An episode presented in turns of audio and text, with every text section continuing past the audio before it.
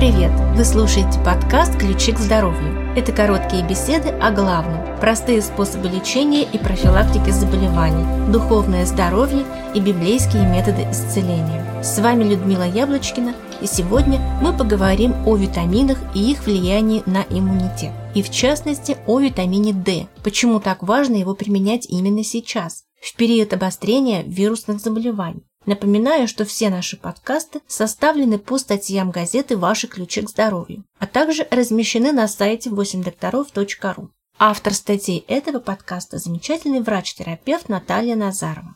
Еще совсем недавно витамины обращали на себя гораздо меньше внимания, чем остальные нутриенты – белки, жиры или углеводы. При составлении здорового рациона в основном учитывалось количество БЖУ и калорийность. Сегодня же здоровое питание характеризуется в том числе и количеством необходимых витаминов и минералов. Итак, что такое витамин? Это, проще говоря, кофакторы химических реакций, то есть катализаторы. Без них химические реакции резко замедляются или вообще останавливаются. А поскольку в нашем организме одновременно и постоянно идут буквально тысячи химических реакций, то понятно, почему витамины нам просто жизненно необходимы. Поэтому в название витамины входит слово «вита», то есть «жизнь». Витамины бывают разные. Основное деление на водорастворимые и жирорастворимые.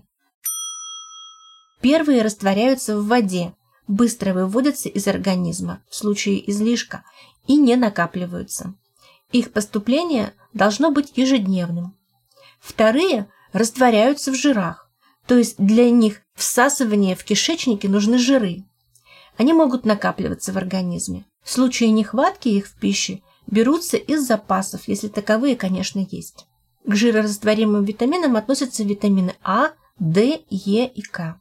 Соответственно, все остальные – это водорастворимые витамины С, витамины группы В и другие.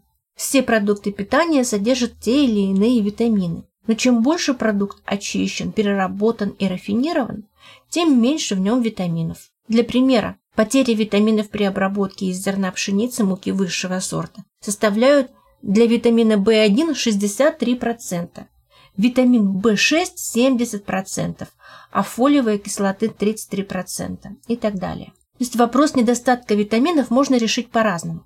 Во-первых, часто продукты обогащают всевозможными добавками, и в частности витаминами. Но, как правило, в продукт вводят гораздо меньше витаминов, чем из него было удалено. Во-вторых, для восполнения витаминного дефицита в аптеках есть огромное количество витаминов, комплексных и некомплексных, которые рекомендуют принимать. Это тоже выход из положения, но не все витамины качественные.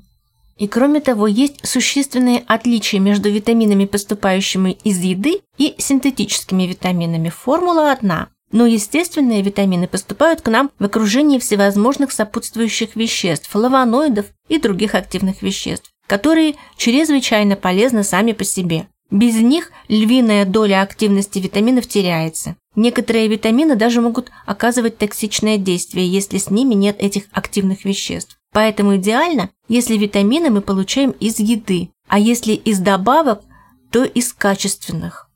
И если же в организм долгое время не поступают нужные витамины и минералы, то мы не умираем от этого, конечно же, но постепенно накапливаются дефицитные состояния, которые могут выглядеть буквально как болезнь. Поэтому дефициты тоже должны устраняться.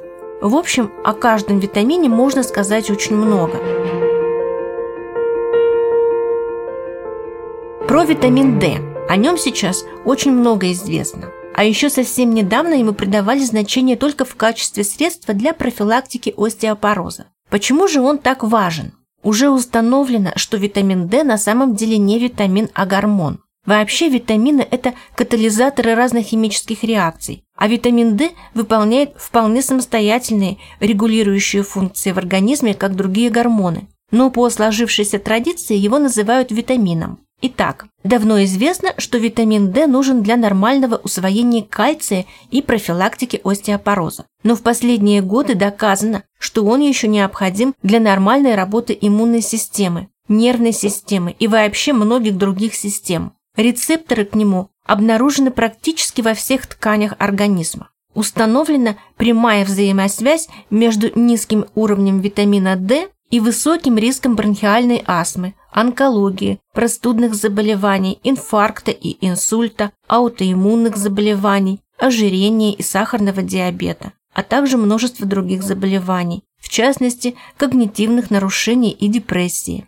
Основным источником поступления витамина D в организм является его синтез в коже под действием солнечного света. Но дело в том, что интенсивность солнечного света, необходимая для синтеза витамина D, с 11 до 14 часов, то есть это как раз то время, когда мы избегаем пребывания на солнце в летнее время. Стекло, одежда, солнцезащитные кремы препятствуют образованию витамина D. Следовательно, для успешного синтеза витамина D нужно находиться на открытом солнце в середине дня в легкой одежде и как минимум с открытыми руками и ногами, не покрывая кожу солнцезащитными средствами в течение 20-30 минут. Чтобы не сгореть, нужно соблюдать продолжительность пребывания на солнце и, конечно, обязательно покрывать голову. Нужно учитывать, что чем темнее оттенок кожи, тем медленнее в ней синтезируется витамин D.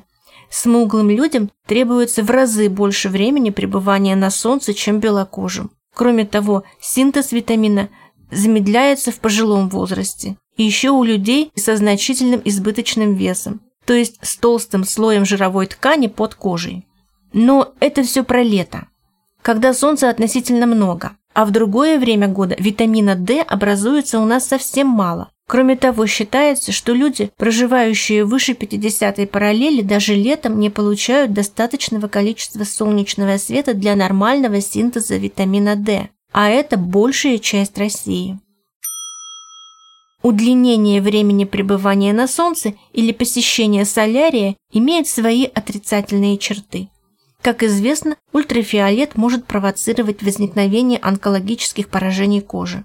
Можно сказать пока только то, что рассчитывать исключительно на инсоляцию как основной источник получения витамина D не стоит. Некоторые продукты питания также содержат этот витамин, например, жирные сорта рыбы, молочные продукты, грибы, но только выросшие в естественных, а не в искусственных условиях, желток куриного яйца и другие. Но даже ежедневное их употребление не может восполнить все потребности организма в этом биологически активном веществе.